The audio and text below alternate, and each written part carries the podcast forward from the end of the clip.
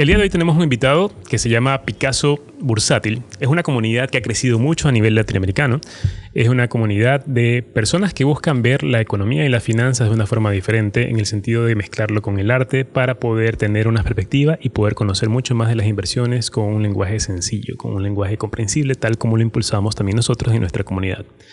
Tenemos justamente al líder del proyecto de Picasso Bursátil que nos acompaña el día de hoy para este episodio y con él conversaremos un poco con respecto a cómo está el sector latinoamericano o cómo está Latinoamérica con respecto a las inversiones y sobre todo cómo va ido creciendo y el potencial que podría tener para que las personas de Latinoamérica puedan comenzar a invertir a nivel mundial. No solo hablamos de inversiones en Estados Unidos, sino también hablamos de otros tipos de inversiones que se pueden presentar y vamos a tocar el día de hoy. Empecemos.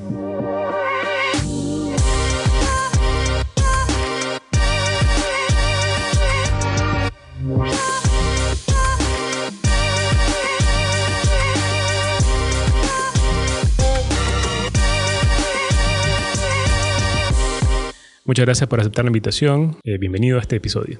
Bueno, muchas gracias, Dan. El agradecido soy yo. Te agradezco mucho por la invitación y nada mejor que juntarnos a hablar un poco del mercado, que es nuestra pasión y es donde pasamos gran parte de nuestra vida. Así que agradecido para charlar un rato y, divertirnos un poco hablando del mercado, que es lo que nos gusta, ¿no? Perfecto. Bueno, muchas gracias por haber aceptado nuestra invitación nuevamente y como bien mencionas, las inversiones es justamente lo que nos apasiona y de hecho recuerdo que tuvimos las primeras conversaciones en el año 2018, como una anécdota, yo estuve en un aeropuerto, me acuerdo tanto, y era justamente cuando estaba empezando los primeros pasos de este podcast. Y en este sentido buscaba cuentas que suben valor y que sean de un contenido bastante bueno, que podamos interactuar y sobre todo podamos compartir nuestras experiencias. Algunos años después nos hemos vuelto a encontrar y en este momento ya estamos llevando la realidad justamente para poder conversar y poder compartir un poco las experiencias. Cuéntanos en primera instancia acerca de Picasso Bursátil. ¿Cómo la describirías o cómo le darías a conocer a las personas acerca de tu comunidad? Bueno, Picasso Bursátil también nació en el 2018. La verdad que justo que contabas la anécdota fue muy divertido porque en ese momento, cuando recién empezaba así, te escribí y después quedó medio ahí en el tintero y bueno, seguimos creciendo y hoy Hoy Picasso Bursátil en, Twitter está llegando a los 35 mil seguidores, tenemos casi 12 mil eh, seguidores en Instagram, 5.500 en YouTube, o sea, fue un, proyecto que empezó en el 2018 simplemente con la idea de descontracturar el mercado, ¿no?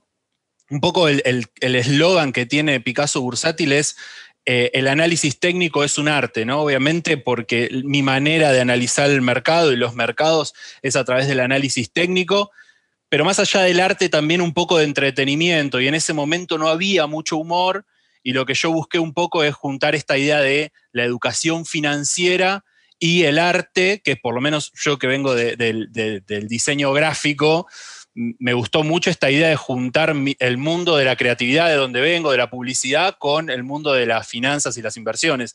Y bueno, creció así con, como un divertimento, porque fue como una diversión, y, esto fue creciendo y creciendo y creciendo, y al principio era una cuenta de Twitter. No era más que eso, y yo lo que hacía era intervenciones gráficas sobre los gráficos de las acciones, ¿viste? Me divertía, para decir de alguna manera. Y eso fue creciendo y de repente empecé a armar una enciclopedia del análisis técnico, obviamente con la mirada de Picasso bursátil. Empecé a armar videos para YouTube, todo vinculado a la idea de la educación financiera, buscado desde, otro, desde otra perspectiva. Y la verdad es que empezó a crecer, a la gente le empezó a gustar y, yo también me empecé a sentir cómodo en ese lugar de generar educación financiera y que, la, y que cada vez más gente se, se meta en este mundo de las inversiones, ¿no? Eh, y, justamente lo que me gustó de, ustedes era, era, eso, ¿no? Que eh, tanto los posteos y, todo el sentido que tienen en la cuenta eh, llevan a ese lugar, ¿no? De, difundir la educación financiera y, que la gente empiece a hablar quizás menos de ahorro y hablar más de inversión, ¿no? Totalmente. ese, ese paso que es tan difícil de dar, ¿no? Va, a vos te debe haber pasado, a mí me pasa, y, nada, y, nos llevó a este, a este, lugar nuevo que es el mundo de las inversiones, que como decíamos antes, es una pasión. Totalmente de acuerdo. De hecho, justamente nuestro objetivo es tratar de quitar esos mitos urbanos o esas barreras de que las inversiones son difíciles, de que necesito conocimientos muy técnicos para poder empezar y llevarlo con un lenguaje que sea algo, eh, digamos, palabras sencillas, términos sencillos que todos los podamos comprender. Y es algo que se puede lograr. Lo hemos hecho y lo estamos haciendo justamente tú, en tu comunidad, nosotros también, y hay varias personas que están justamente con ese mismo enfoque. Y en ese sentido, eh, me gustó justamente lo que mencionas de los gráficos, que tú lo haces de una manera diferente, porque es una de las cosas que las personas en cierta forma los frenan. El hecho de ver todos estos gráficos con indicadores técnicos o el tema de las velas con ciertos patrones o el hecho de ver algún indicador que ven, por ejemplo, un RSI, cosas por el estilo, se, se asustan porque piensan que es algo muy complejo que tal vez no lo puedan comprender. Sin embargo, no se dan esa oportunidad de, acercarse un poco, de poder comprenderlo mejor y tal vez en unos 15 minutos es tiempo suficiente como para poderlos comprender y poderlos aplicar. Exactamente y, está, bueno, está bueno lo que resumís, porque eh, hay afuera, vos hablabas de la palabra mitos, y yo te agregaría la palabra miedos también, ¿no? El miedo a lo desconocido, es por lo menos lo que yo pienso, ¿no? Pero la idea de los mitos también que se generaron a través del mundo de las finanzas y de las inversiones, ¿no? Eh, mitos eh, buenos, malos, digo, para mí el, mito a, derrocar en primera instancia es el mito de que la bolsa es un casino. Me parece que ese, es el primero y el más difícil en el momento, en ese primer momento cuando uno habla con otro. Este, pero, pero lo que tiene de bueno es que es lo que decís vos, me parece que si uno puede encontrar un lenguaje que puede ser escrito, verbal o puede ser gráfico, como por lo menos es mi, manera mayoritaria, eh, uno lo puede explicar y, el otro se puede, puede empezar a entenderlo y puede empezar a perder esos miedos, ¿viste? Eh, y perder esos miedos está bueno porque de alguna manera uno con un lenguaje más amigable empieza a meterse en ese mundo de las inversiones y nada, es, para mí es un camino de ida en el sentido de que una vez que uno ingresa a este mundo ya casi no puede volver atrás, no puede no pensar en las inversiones. No diría que se vuelva una adicción, sino una pasión como tal. Es, un buen punto, porque exactamente no es una adicción. yo no lo veo como una adicción, sino como una pasión, ¿no? Eh, a mí me pasó, yo, a ver, yo, dibujo desde muy chiquito. Y, después, obviamente, eso se transformó, eh, obviamente, en mi carrera. Di clases en la facultad durante seis años, lo cual también disfruto de dar clase. Eh, pero ese, ese mundo del diseño empezó como a, mutar y también empecé a tener otras pulsiones. Y bueno, el mundo de las finanzas también me atrajo.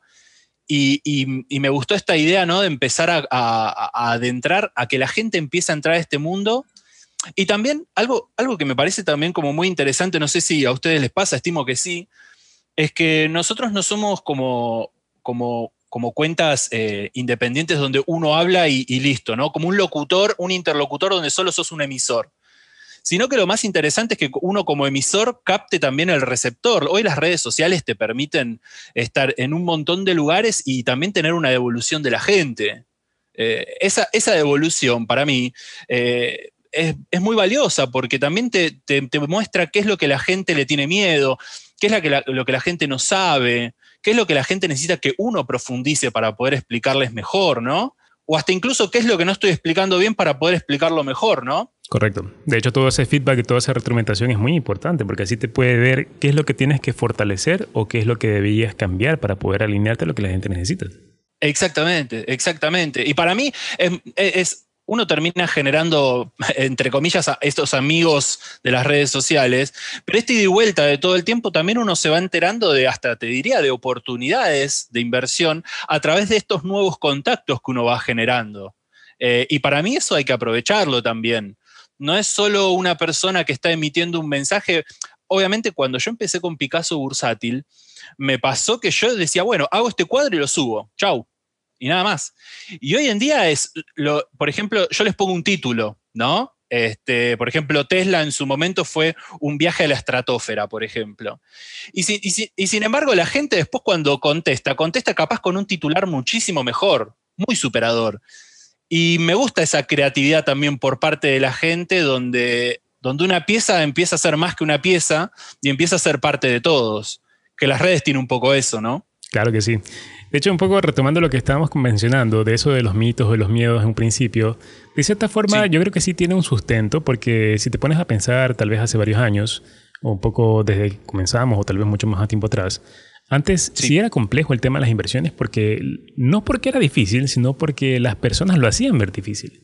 Comenzabas a ver noticias o comenzabas a ver términos que utilizaban muy técnicos y de cierta forma posiblemente lo, lo hacían, digamos que a propósito, para que se pueda diferenciar esa barrera y para que, digamos, yo estoy acá, yo sé, y tú quédate a un costado. Sin embargo, hoy en día, con todo el avance de la tecnología, con todo el tema de redes sociales, han podido llegar mucho más mensajes a las personas de cómo poder empezar. Y de hecho, justo en el momento de la pandemia fue uno de los grandes repuntes que tuvo el tema de las inversiones a nivel general. Tanto en criptomonedas, en acciones, en forex y en algunos otros activos que se pueden presentar.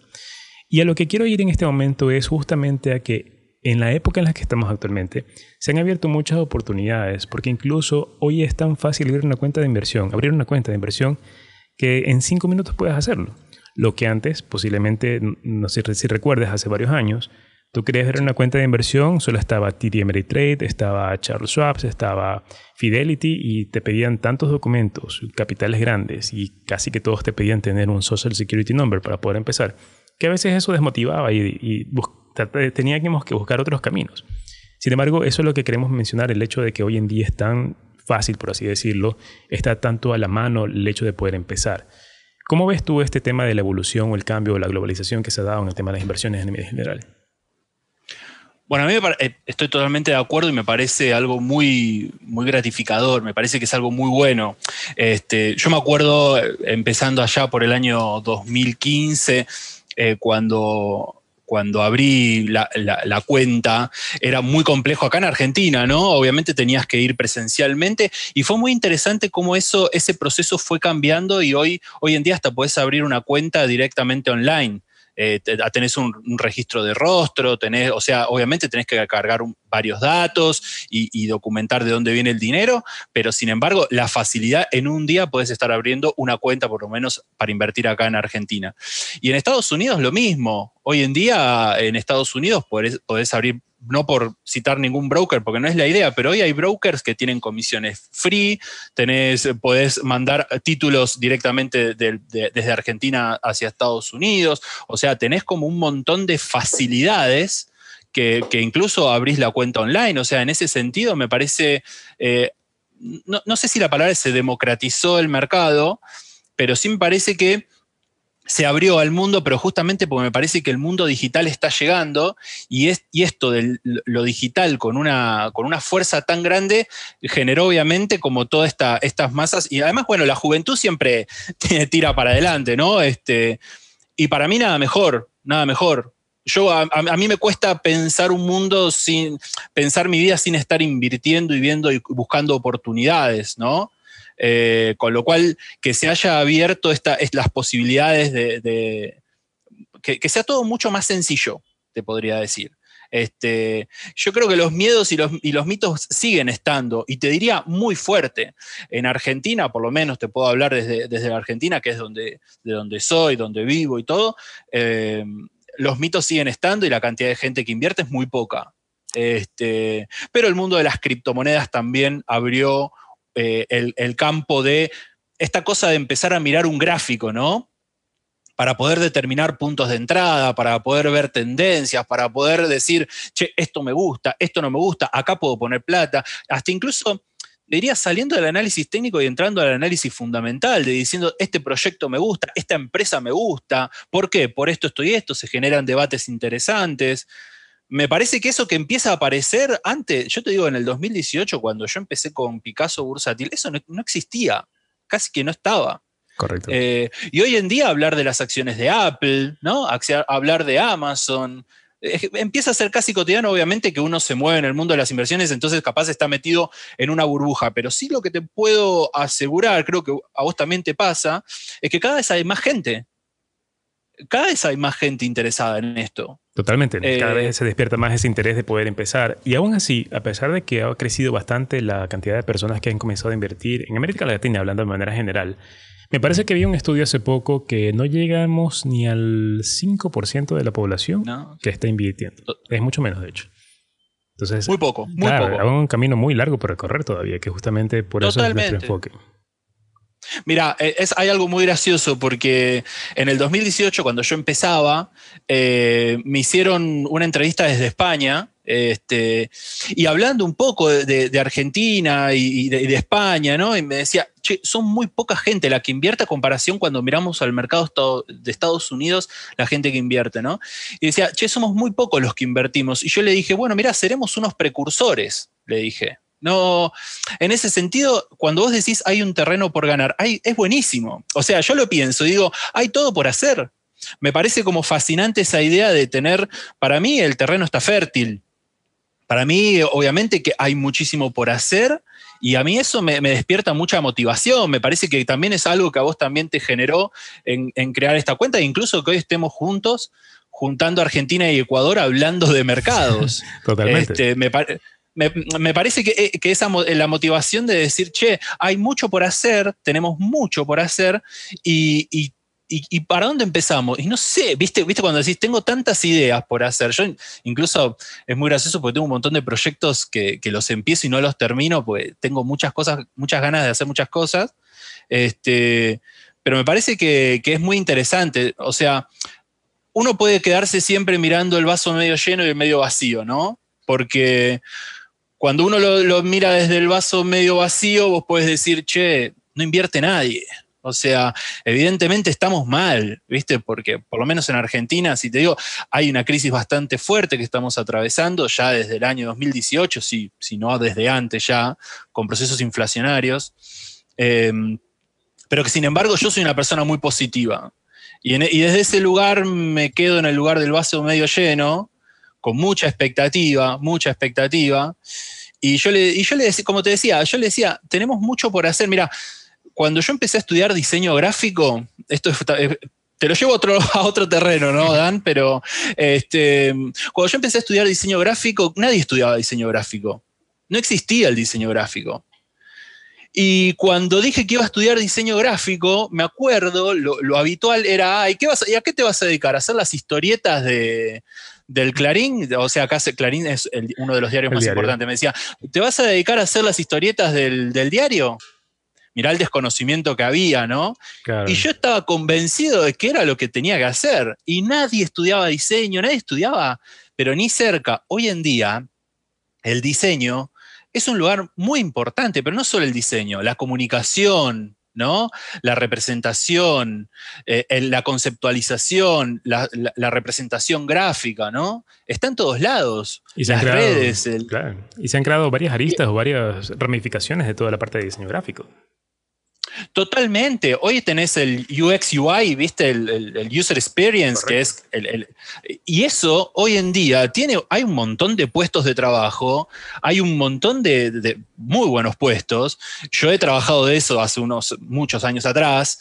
Vos pensás que yo estoy en el mundo del diseño hará, sí, 20 años casi, para que te des una idea. Entonces, claro, cuando yo empecé no había nadie, y hoy en día es re común. Digo, y yo me acuerdo cuando empecé a estudiar que yo dije, uh, ¿estaré en lo correcto? ¿Viste?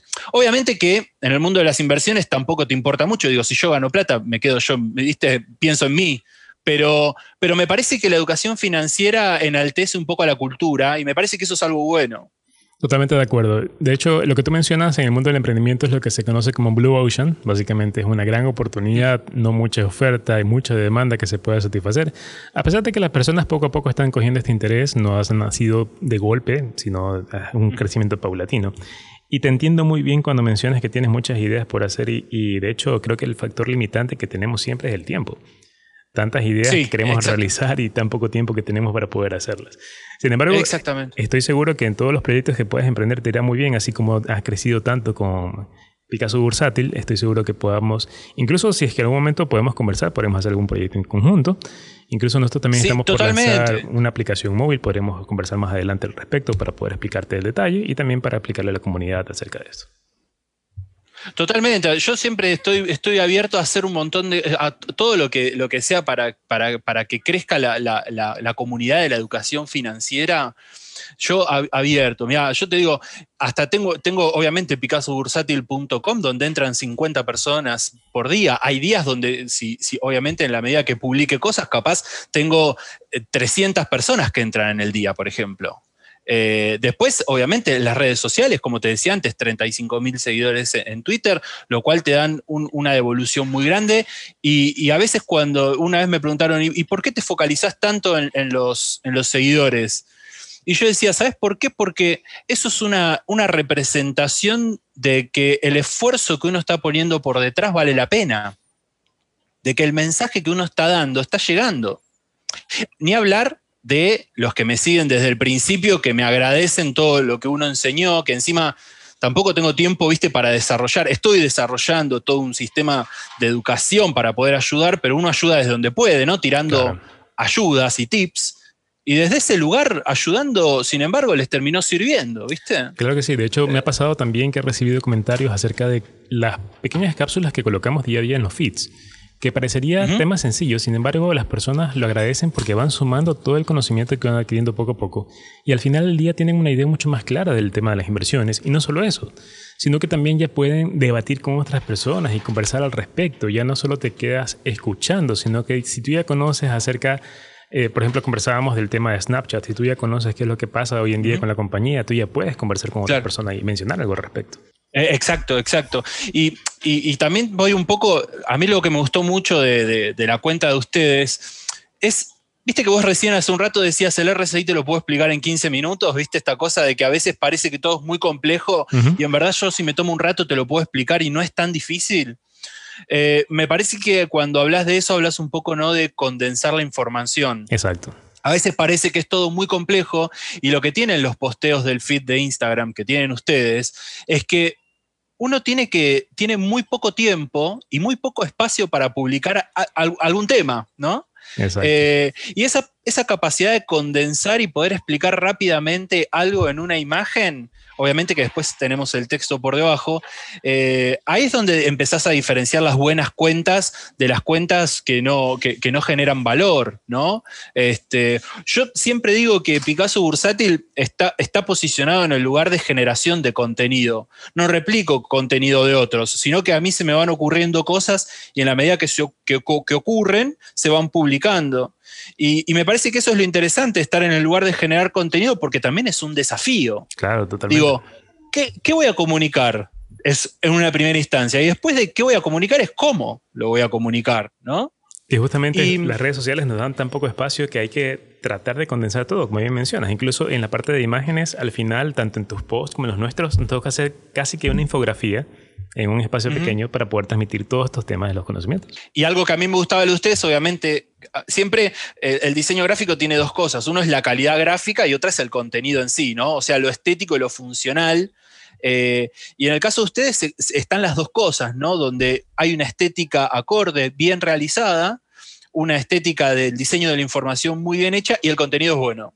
Muchas Entonces eso era un poco, por, eso, por eso te escribí, capaz la gente no lo sabe, pero yo te escribí diciendo muy buena tu cuenta y me di cuenta que en el 2018 ya te lo había dicho. Y eso fue lo gracioso y ahí fue donde dijimos, bueno, dale, che, vos me dijiste, hablemos, dale, vamos a hablar, porque la verdad que estamos conectados y fue muy gracioso cómo años, años después nos volvemos a encontrar y te vuelvo a decir lo mismo. Eh, porque me parece que cuando hay una cuenta que vale la pena desde el contenido, eh, hay, que, hay que decirlo. A mí me devuelven mucho los seguidores cuando me dicen muy bueno lo que das. Muchísimas gracias por tus este, palabras. sí, perdón. Sí, sí. No, no, que en el caso de ustedes, mm, eh, así como a mí me dicen muy bueno el contenido, yo también, obviamente que uno se va nutriendo de otras cosas y cuando vi el contenido de ustedes, siento la necesidad de decirles para que sepan que, que lo que están haciendo está muy bueno. No que está bien, porque ustedes ya lo saben, pero lo que quiero decir que lo que están haciendo está bueno, porque no, hoy el otro día, capaz me estoy yendo del tema, pero el otro día escuché un, podcast, este, no, eh, Café Macondo se llama, es un, es un Twitter Spaces a la mañana, y, tenían de invitado una persona que en un momento dijo algo muy interesante, como los, docentes los docentes de antes ya no sirven, algo así. No, no, dijo exactamente eso, pero es como hoy en día eh, hay que generar como un entretenimiento. No es tan fácil tener la atención del otro. Hay que llamar la atención, hay que ser creativo cuando uno explica las cosas, hay que ser diferente. Ya no está esa cosa de la persona que tiene la verdad y que te la va a transmitir y vos tenés que, viste, ya no es tan lineal la cosa. eh, hoy el interlocutor va decidiendo a quién sí, a quién no, a quién mirar y a, quién, este, dónde está la información buena, ¿no? Eh, y es mucho más complejo, pero como te decía antes, implica un desafío mayor y para mí nada mejor que los desafíos un desafío es una motivación. Totalmente de acuerdo. Este, de hecho, muchas gracias por tus palabras y sobre todo gracias por hacernos saber que el contenido estamos generando bien y sobre todo la parte estética. De hecho, me gusta el hecho de que un diseñador gráfico nos diga eso. Yo no soy diseñador gráfico, sin embargo, eh, por pasión lo he aprendido a hacer. Mi formación fue, justamente fue la parte de finanzas, parte de negocios. Sin embargo, cuando a ti te apasiona algo y sobre todo cuando quieres transmitir algo a otras personas, ves la forma de cómo ir evolucionando, creando, mejorando cada vez más. Y eso es lo que estamos tratando de crear justamente, tanto en tu comunidad como en la nuestra. Y me parece súper interesante lo que mencionas, el hecho de que podemos explicar términos tan complicados en poco tiempo de una manera condensada, de tal forma de que pueda ser comprensible para las personas no solo por el hecho de que alcance a verse en una sola imagen, sino por el hecho de que se transmita y que la persona reciba ese conocimiento de una manera entretenida, como mencionas. En esta era, y sobre todo en los siguientes años que se vienen, con una nueva generación que tenemos, tenemos que transmitir los mensajes de una manera diferente. Y tal vez en ese punto coincido con la forma de educación, no con los educadores como tal, sino la forma en cómo transmites los conocimientos a las personas hoy en día. Qué, loco, ¿no? Digo, vos empezaste por las finanzas y después fuiste al diseño y yo empecé por el diseño y me fui a las finanzas, ¿no? Es como, eh, como el camino inverso. No sé qué es mejor en ese sentido.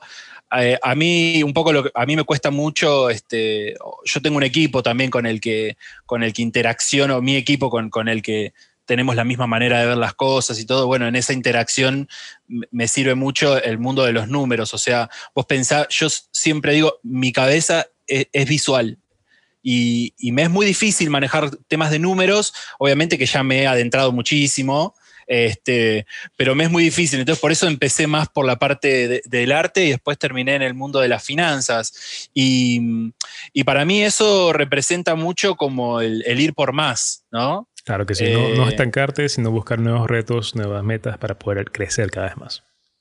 Exactamente, exactamente. Y además, eh, nada más interesante que abrir también el campo a algo que, no es lo tuyo, ¿viste? Digo, es como, para mí entrar en el mundo de las finanzas fue como muy, muy loco, muy loco. Y esto siempre lo cuento. A mí lo que me pasó era que mi hermano me mostró el graficador eh, de, las, de las acciones. Y claro, cuando me mostró el graficador es el mismo programa que yo uso para diseñar. O sea, no es el mismo programa, pero digo, tenés unas herramientas a la izquierda, tenés un zoom, te puedes ir moviendo, empezás a tirar líneas y cosas. Y ahí es donde yo dije, por eso a mis seguidores le digo artistas del mercado, ¿no? Donde cada uno tiene su propio cuadro. Eh, y como que cada uno tiene su propio cuadro, cada uno tira sus propias líneas y cada uno hace su propia interpretación de ese gráfico. Pero para mí fue como re loco en el momento que me mostró el graficador, que dije, che, esto este, es... Eh, para diseñar. Y bueno, claro, tirar líneas y, poder interpretar los gráficos, obviamente está, ya viene en mi esencia, ¿no? Entonces eso para mí fue la entrada al mundo de la finanza. Después, obviamente, tuve que aprender a, leer balances, tuve que aprender a un montón, obviamente, a, a manejar el Excel, tuve que aprender un montón de cosas que, bueno, que las finanzas te obligan, ¿viste? Eh, mirar las noticias, entender los qué mercados existen, cómo se comportan, cómo se relacionan, ¿no? Digo, antes que estábamos hablando de, América Latina, digo, está bastante relacionado América Latina en sí. Y justamente el hecho de la pasión que vas ganando es lo que te ayuda o te impulsa a seguir conociendo mucho más. Por más que sea un tema de números que tal vez en un momento le huías porque no querías ver estado financiero, cosas por el estilo, ya poco a poco te comienza a llamar ese interés de conocer mucho más de alguna compañía, por ejemplo, para poder saber, no, no a nivel general, a, hacer un estado, un análisis financiero como tal, sino basta con ver, por ejemplo, el crecimiento de las ventas, el crecimiento de las ganancias, cómo está su nivel de deuda, que son términos tan fáciles que igual los puedes comprender rápidamente. Y en este sentido es, es justo lo que, lo que te ayuda a poder decidir en qué invertir y en qué no. Sí, entender el activo corriente y el activo no corriente, ¿viste? Cuando hay cosas que vos decís, esto nunca pensé que iba a estar mirando, ¿viste? Estados contables, nunca lo pensé, nunca lo pensé. Y sin embargo, te encontrás mirando, ¿viste? Mirando un balance. Más allá de que yo tengo una dosis, ¿viste? Te diría muy, muy fuerte anclada en el análisis técnico. Para mí, yo incluso hay muchas veces que hasta invierto sin mirar porque veo una oportunidad en el gráfico.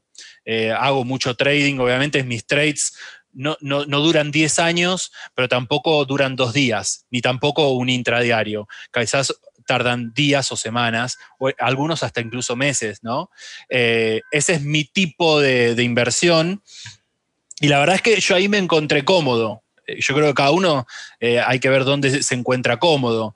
No me siento muy cómodo mirando balances. Los miro porque me interesan, como decís vos. A, ver, hay, cierto dinero que uno invierte de una manera y cierto dinero que invierte de otro. Y bueno, ese dinero que está invertido de alguna manera le interesa ver cómo le va a esa empresa, por ejemplo, ¿no? Claro, y no es muy hecho de eh, revisarlo de manera consecutiva. Yo lo que hago es revisarlo cada tres meses y de hecho trato de automatizarlo todo, porque revisar uno a uno es algo complejo. Lo que hacemos nosotros es tratar de meter todo en un algoritmo que hemos creado, de tal forma de que podamos ir seleccionando y filtrando las mejores compañías. Y así una vez que tenemos las mejores, lo que hacemos es buscar el mejor momento para comprarlas. Justamente nos enfocamos en un estilo de inversión parecido al que mencionas, con operaciones que van de semanas a meses. No nos gusta tanto un tema intraday y sí tratamos de que sea más a largo plazo también. Esa, buscar esas compañías que tienen potencial a largo plazo y tener el dinero ahí en ese, en ese tipo de compañías. Ahora, cuéntame algo, ¿cómo te ha ido con el tema de bitcoins o criptomonedas que también está bastante en auge, tanto en Ecuador, en Argentina, Latinoamérica, a nivel general, ha tenido bastante repunte, sobre todo en los últimos días que ha tenido un crecimiento muy bueno de los precios?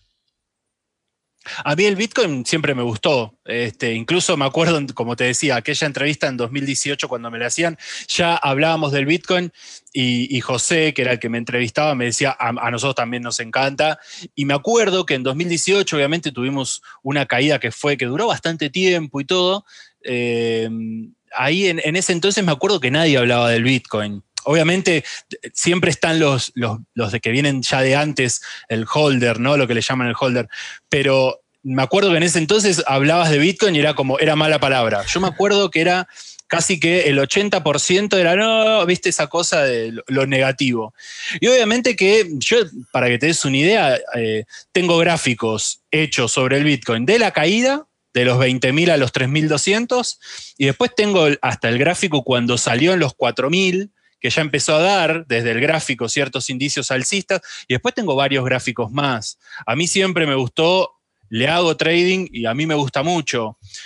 Después cuando me empiezan a preguntar sobre la tecnología y sobre ese tipo de cosas es un poco como con las empresas.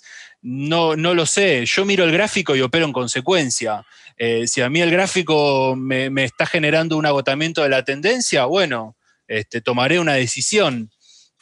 Obviamente que, mi operatoria está vinculada al trading, entonces la llevo a ese lugar que es donde yo me siento cómodo, un trading que dura, como, como hablábamos antes, bastante tiempo, pero a mí, a mí me gusta más como un mercado más. Digo, hay, por, ejemplo, yo me acuerdo que mientras caía este, el Bitcoin, yo siempre lo seguí mirando, eh, siempre lo miro, eh, en el sentido de que en algún momento yo sentía que o moría o hacía piso. Entonces, en algún momento, cuando hay un indicio de que el piso se había formado, bueno, seguimos, ¿viste? Eh, pero al mismo tiempo yo te diría, yo opero Argentina, yo opero Estados Unidos y opero Bitcoin. Donde encuentro oportunidades, las aprovecho. Siempre pienso que la diversificación no pasa solamente por el tipo de activos, sino también por los mercados pero también mercados donde uno se sienta cómodo. Mi sensación es que cuando opero el, mercado de, criptomonedas y de Bitcoin, tengo algunas lógicas que no son tan iguales que cuando opero en Estados Unidos, que también tengo distintos tipos de operatorias de acuerdo al plazo y el tipo de empresa y qué tipo de trade estoy haciendo, que Argentina, por ejemplo. Claro, son Argentina viene en tendencia. Son diferentes, volatilidades distintas, el dinero es distinto. Este, para decir de alguna manera. Argentina tiene una tendencia bajista del 2018 muy marcado. mientras eso cayó, el Bitcoin subió. Entonces, era, es lo que siempre hablamos de costo de oportunidad, ¿no? Este, para mí es, para aprovecharlo. Incluso me acuerdo en, los, en los 10.000, 11.000, que fue cuando quebró eso al alza, este, fue rompiendo resistencias y siguió hacia adelante. Muy interesante los movimientos que hizo. Este, con lo cual, a mí me interesa todo aquello que, donde yo me sienta cómodo, eh, bienvenido sea, por ejemplo. en ese sentido, eh, y siempre distintas operatorias, como te decía, si Argentina tiene una tendencia bajista, lo que yo estoy mirando ahora es si está generando un piso. Por ejemplo, Argentina desde que empezó la pandemia, si miramos el, índice Merval, que es el índice de Argentina, desde que empezó la pandemia en marzo del 2020 hasta hoy, está en una zona lateral. Con lo cual, lo que podemos de alguna manera empezar a ver es que tenemos un largo tiempo con el precio en el mismo lugar. Vos lo sabrás, digo, en estos casos lo que uno, está tratando de buscar es si estamos en un proceso de acumulación o distribución. ¿O no, Dan? Este, así que lo que estamos, uno sigo mirando para ver si me sirve como proceso de acumulación. De hecho, a nivel general también en Ecuador ha pasado lo mismo. De hecho, en nuestro mercado, en nuestro país no se mueve mucho el mercado de acciones. Es bastante limitado porque hay baja oferta y sobre todo también la demanda es muy pequeña, no está tan desarrollado el mercado. Sin embargo, lo que mencionas del hecho de diversificar en varios mercados en varios tipos de inversiones a nivel general es lo mejor. De hecho, es lo que siempre se recomienda para que puedas tener un menor nivel de exposición, un menor riesgo. Aún así, siempre hay riesgos de promedio, eso es totalmente normal. De hecho, eso es algo importante que tiene que toda persona que comienza temas de inversiones y de trading asumirlo y saber que así funciona. Ahora, algo que me gustaría que, nos digas es, ¿qué recomendaciones darías a las personas que están buscando empezar en este mundo de las inversiones, pero por algún motivo todavía se frenan? Tal vez algún miedo, como bien mencionaste en un principio. ¿Qué mensaje o qué recomendaciones darías a esta persona para que pueda empezar o, qué perspectiva podría tomar? Mira, yo si hay algo que siempre repito es estudien. ¿no? Siempre eh, ir a los libros, ir a las bases, ¿no? Los libros eh, eh, te empiezan a dar información y te empiezan a dar herramientas. Entonces, siempre en una primera instancia lo que digo es, si vas a empezar, empezá con poca plata. Porque existe, hablando justamente cuando hablabas de mitos, existe la idea de pongo, todos mis ahorros y en tres meses voy a ser millonario. No, eso no va a pasar. Capaz a alguno le pasó porque justo, pero no, no, no, es como funcionan los mercados. Eh, eso lo va, lo va a ir entendiendo con el proceso para entender cuál es un rendimiento normal. Porque después también uno puede tratar de, estar pensando en, la gente que te quiere estafar, que te dice, no, vas a conseguir rendimientos de un 100% en dólares en un mes. Y la gente va. Entonces, lo que quiero decir es como aprendizaje, me parece como una primera instancia, siempre digo, estudien vayan a los libros. Si querés saber qué libro, me preguntás y te digo por dónde empezar. Después, otra cosa que digo, empezar con poca plata. No digo empezar en aprobar con esos que te, te, van diciendo, ¿cómo se dice? Que son simuladores. A mí los simuladores no me sirven porque los mercados tienen tanto de emociones que está bueno que haya dinero de por medio para que sientas esas primeras emociones de euforia, depresión, miedo, ¿no? Que empieces a sentir esas emociones para empezar a poder controlarlas. Eso es fundamental porque en la medida que uno puede empezar a controlar o, a, empezar a ver cuándo uno está eufórico, cuándo uno está deprimido, bueno, operar en consecuencia va a servir porque después, obviamente, por ejemplo, el libro Trading en la zona te explica todo psicología del mercado que es muy interesante. Ahora, eso en una primera instancia, estudiar. Después empezar pero con poco dinero, no poner todo el dinero, empezar con poco dinero. Después, la idea de, diversificación, obviamente. Y otra cosa es entender que esto lleva tiempo. De que no, a ver, puede llegar a ser fácil, pero también tenés que interiorizar conceptos, tenés que tener. El otro día, justamente en este, en este Café Macondo que yo te decía, en este Twitter Space, hablaban de horas de vuelo. Necesitas horas de vuelo. No va a ser de un día para el otro. Y no, no hay que buscar ser millonario, hay que buscar que nuestro capital crezca. Eso es lo que hay que buscar. Correcto. El hecho de empezar con poco capital me parece una idea excelente. De hecho, es una de las cosas que siempre recomendamos. Y mezclándolo con la parte de la psicología es muy importante porque en las primeras instancias o en tus primeras operaciones es posible que pierdas algo de dinero. Y no solo por el hecho de que lo pierdas como tal, sino que puede ser que llegues a comprar una acción y lo que más sucede es que justamente llegues a comprar las acciones que están de moda o las acciones que han crecido mucho y en cierto punto hay una corrección, precios caen, te asustas, vendes y justamente una de las cosas que siempre decimos es que para llegar a perder dinero en una inversión, en una buena compañía, la única forma de que lo pierdas es que vendas la acción. Si es una acción buena que puede recuperarse, sin embargo, por el temor, por el miedo la vendiste, te llevaste una pérdida por medio y hay que saber aceptarla. Y si empiezas con poco capital, como bien mencionas, es mucho mejor porque así puedes tener una mejor experiencia en el sentido de que te llevaste una pérdida, sin embargo fue una pérdida pequeña y que en otra ocasión puedes tratar de ver, cuando ya tengas mayor capital, otra forma de cómo reaccionar. Sí, sí. Algo, por ejemplo, vinculado a eso, es que mm, al principio, va, incluso, yo, yo hago así, pero eh, no, no, hay que mirar el número. Incluso esto de entrar a la cuenta y ver cuánto dinero más, cuánto menos, eso no, no. Lo importante es empezar a entender los porcentajes que uno maneja.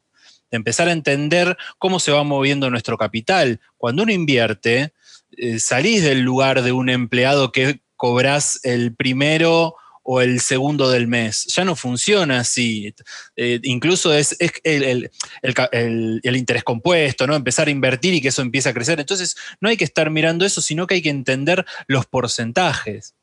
Algo interesante que vos decías recién, ¿no? Cuando uno entra al mercado y entra la, obviamente en las euforias, se le dice, entran los nuevos participantes y venden los que, los que saben, ¿no? este, pero en esas euforias, a mí me ha pasado muchísimo, obviamente, del 2018 a hoy, ya son más de tres años en la cuenta, me escriben un montón de gente, ah, subí 50% todo mi capital, eh, me voy a dedicar a esto, y yo digo, no, pero pará, pará, no, no, ya está, ¿viste? Y no, pasa por ahí. Eh, hay que tratar de entenderlo al mercado. El mercado se mueve, fluctúa, ¿no? Eh, es, complejo el mercado, ¿no? Es un. Antes vos hablabas de la palabra de riesgo, ¿no? Tiene riesgos y hay que entender cuáles son esos riesgos. Y eso lleva tiempo. Lleva mucho tiempo entender cuáles son los riesgos. Porque mi sensación es que la persona que entra al mercado, hay muchos que entran sin miedos y necesitan ese primer golpe para empezar a tener miedo. ¿No? Entonces, es como el perro, no sé, hay perros que vos vas y, eh, y no te pasa nada hasta que viene uno y te muerde. bueno, entonces para la próxima vas a ser más precavido. Claro. Eh, eso es un poco siempre como la enseñanza que yo trato de dar. Obviamente que al principio, esto es re fácil, me dicen. Bueno, seguí. Y después empiezan los golpes de a poco.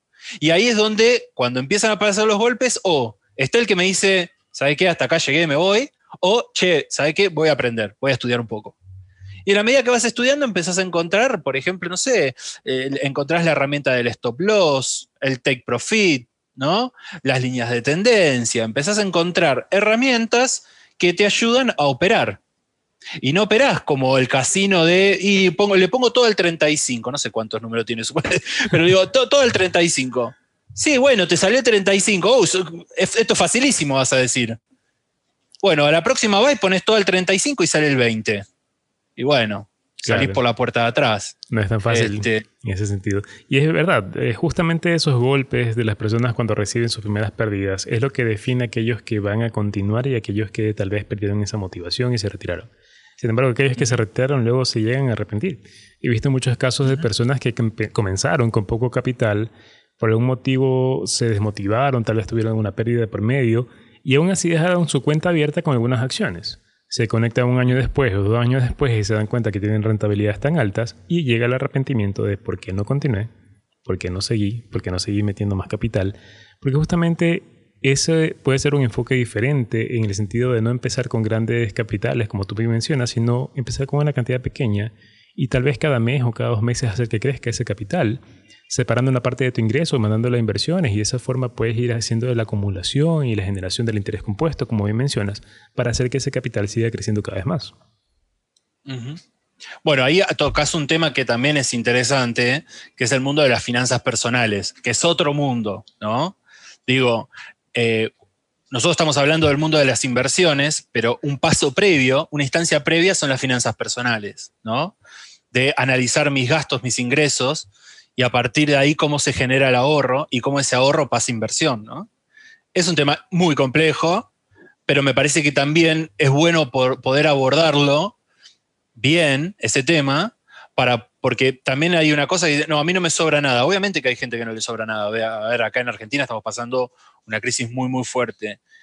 Pero en la medida que uno puede separar cierto dinero, porque está vinculado al estilo de vida. Bueno, nada, es bastante complejo el tema, pero digo, es ese dinero, ese sobrante, ¿cómo hago yo para hacer que crezca? Y cómo eso lo incorporo a mi cartera de inversión. Y hasta incluso pensando en, bueno, quizás es, líquido, digo, quizás es efectivo, que no está invertido en nada, pero está a la espera. Digo, Warren Buffett, por ejemplo, ahora vos que me hablas un poco de, de, esta idea de, filtros de acciones y, de oportunidades de largo plazo, que lo asocio mucho con Warren, ¿no? Y tiene una parte de la cartera líquida esperando oportunidades, si se dan, por ejemplo.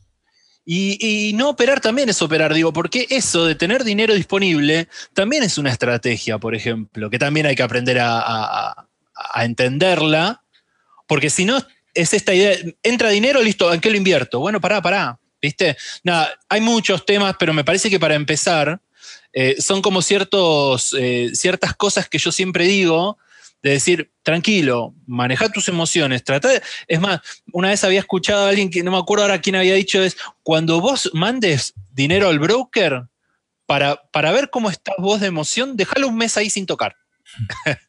y, te estás poniendo a prueba vos cómo estás manejando tus emociones. Y es una gran verdad eso también. Porque al principio es, tengo el dinero, bueno, ¿dónde lo invierto? ¿Dónde lo invierto? Bueno, compro. Y no, no pasa tan así. Las oportunidades se buscan, se estudian. Hay días que capaz un sábado me siento y capaz te sentás a buscar oportunidades y capaz de repente se pasaron dos horas mirando oportunidades, ¿viste? Eh, y esa es la pasión, ¿no? Seguramente. Totalmente. De hecho, suele pasar en varias ocasiones. Y ahora con el tema de Bitcoin que no cierra, es un tema de 24-7. Incluso uh, se puede dar un domingo en la noche, en la madrugada, que te pongas a revisar si hay alguna entrada o no. O sea, es un mundo bastante interesante, la verdad, y algo bastante, bastante divertido. La verdad es que sí es un tema muy apasionante, tanto las inversiones como las finanzas, todo el tema del dinero, que en realidad afecta a todas las personas. Bien o mal, es una, es una cultura que debería crearse, tanto el tema de manejo de las finanzas como las inversiones en cada una de las personas. Y todos manejamos dinero y todos podríamos manejar mejor ese dinero para hacer que crezca, que justamente es el objetivo de todos. El hecho de tener un capital y que vaya creciendo poco a poco con el objetivo de que cada vez sea más grande y que podamos al día de mañana tener un mejor estilo de vida, tener tal vez algún lujo de por medio o simplemente crear un capital para nuestra familia, para dejar un legado importante en nuestra familia. Y en este sentido, el tema de las finanzas es bastante importante y es una pasión que deben construir todas las personas en sí mismos. Exacto. Perfecto. Muchísimas gracias, la verdad, por habernos acompañado en este episodio. Ha sido muy gratificante poder conversar contigo, compartir experiencias y conocimientos al respecto, no solo de la comunidad y lo que estás creando con Picasso Bursátil, sino también tu forma de ver las cosas en el sentido de cómo manejar tus inversiones, tus trades y todas las operaciones que has realizado. Y hemos conversado muchos temas importantes sobre el manejo de las emociones, sobre el tema de comenzar con poco capital, diversificar. Hay muchos puntos importantísimos que las personas pueden tomar en consideración al momento de empezar. Y también quería mencionarte que de este episodio hacemos un pequeño resumen. Se llama el Sum Up y esto las personas pueden acceder a ello en nuestra página web que es podcast.invertir.com. Así que van a poder descargarse de esa página web este resumen para que puedan tenerlo. Ya que no, no todas las personas son auditivas, algunas personas son más de lectura, entonces por eso creamos un resumen pequeño para ellos. ¿Alguna palabra para despedirnos, Picasso? Sí, claro, agradecerles, agradecerles, porque la verdad que para mí también fue muy gratificante. Y, esta cosa de, vos, vos estás en Ecuador, yo estoy en, Argentina, hablamos distinto, más allá de obviamente que hablamos español, hablamos distinto, pero después cuando hablamos de mercado estamos hablando lo mismo. Entonces me parece como que estas oportunidades son algo como muy, muy gratificantes, son esas cosas que te devuelve esto que un día yo dije voy a empezar y le puse Picasso bursátil, no sé a dónde me lleva, siempre digo lo mismo, no sé a dónde me lleva, pero hoy estoy hablando con Dan, por ejemplo, estoy hablando con vos y, para mí lo disfruto mucho. Entonces, te agradezco mucho la invitación a, participar. Hablamos de un montón de conceptos, lo cual me parece muy bueno, porque fue como así como un, poquito de cada cosa. Agradecido. Y nada, sigan a Picasso Bursátil en las redes. Aprovecho el momento de publicidad que me sigan en Twitter, en Instagram, eh, en YouTube y obviamente en la página web picassobursátil.com. Perfecto, tienen ya los canales de cómo contactarlo, su contenido es muy bueno y les va a aportar mucho valor en ustedes. Sobre todo van a ver las finanzas y las inversiones de una forma diferente, de una forma artística justamente, con todas estas imágenes que nos comparten, de los análisis gráficos que realizas. E incluso me gusta el concepto de mezclar estos análisis gráficos con las imágenes relacionadas con cada uno de los, de los análisis que haces. He visto que pones por ahí algunos temas de, de las formas que se van generando, algunas cartas, algunos análisis que haces, así que muy entretenido eso. Y la verdad es que te felicito mucho por tu trabajo y espero tenerte en la próxima ocasión nuevamente en nuestro podcast como invitado. Muchísimas gracias. Bueno, ha sido un gusto. Muchas gracias por habernos acompañado en este episodio. Nos vemos en una próxima semana con más contenido de valor para ustedes. Gracias por acompañarnos. Hasta pronto. Hasta luego.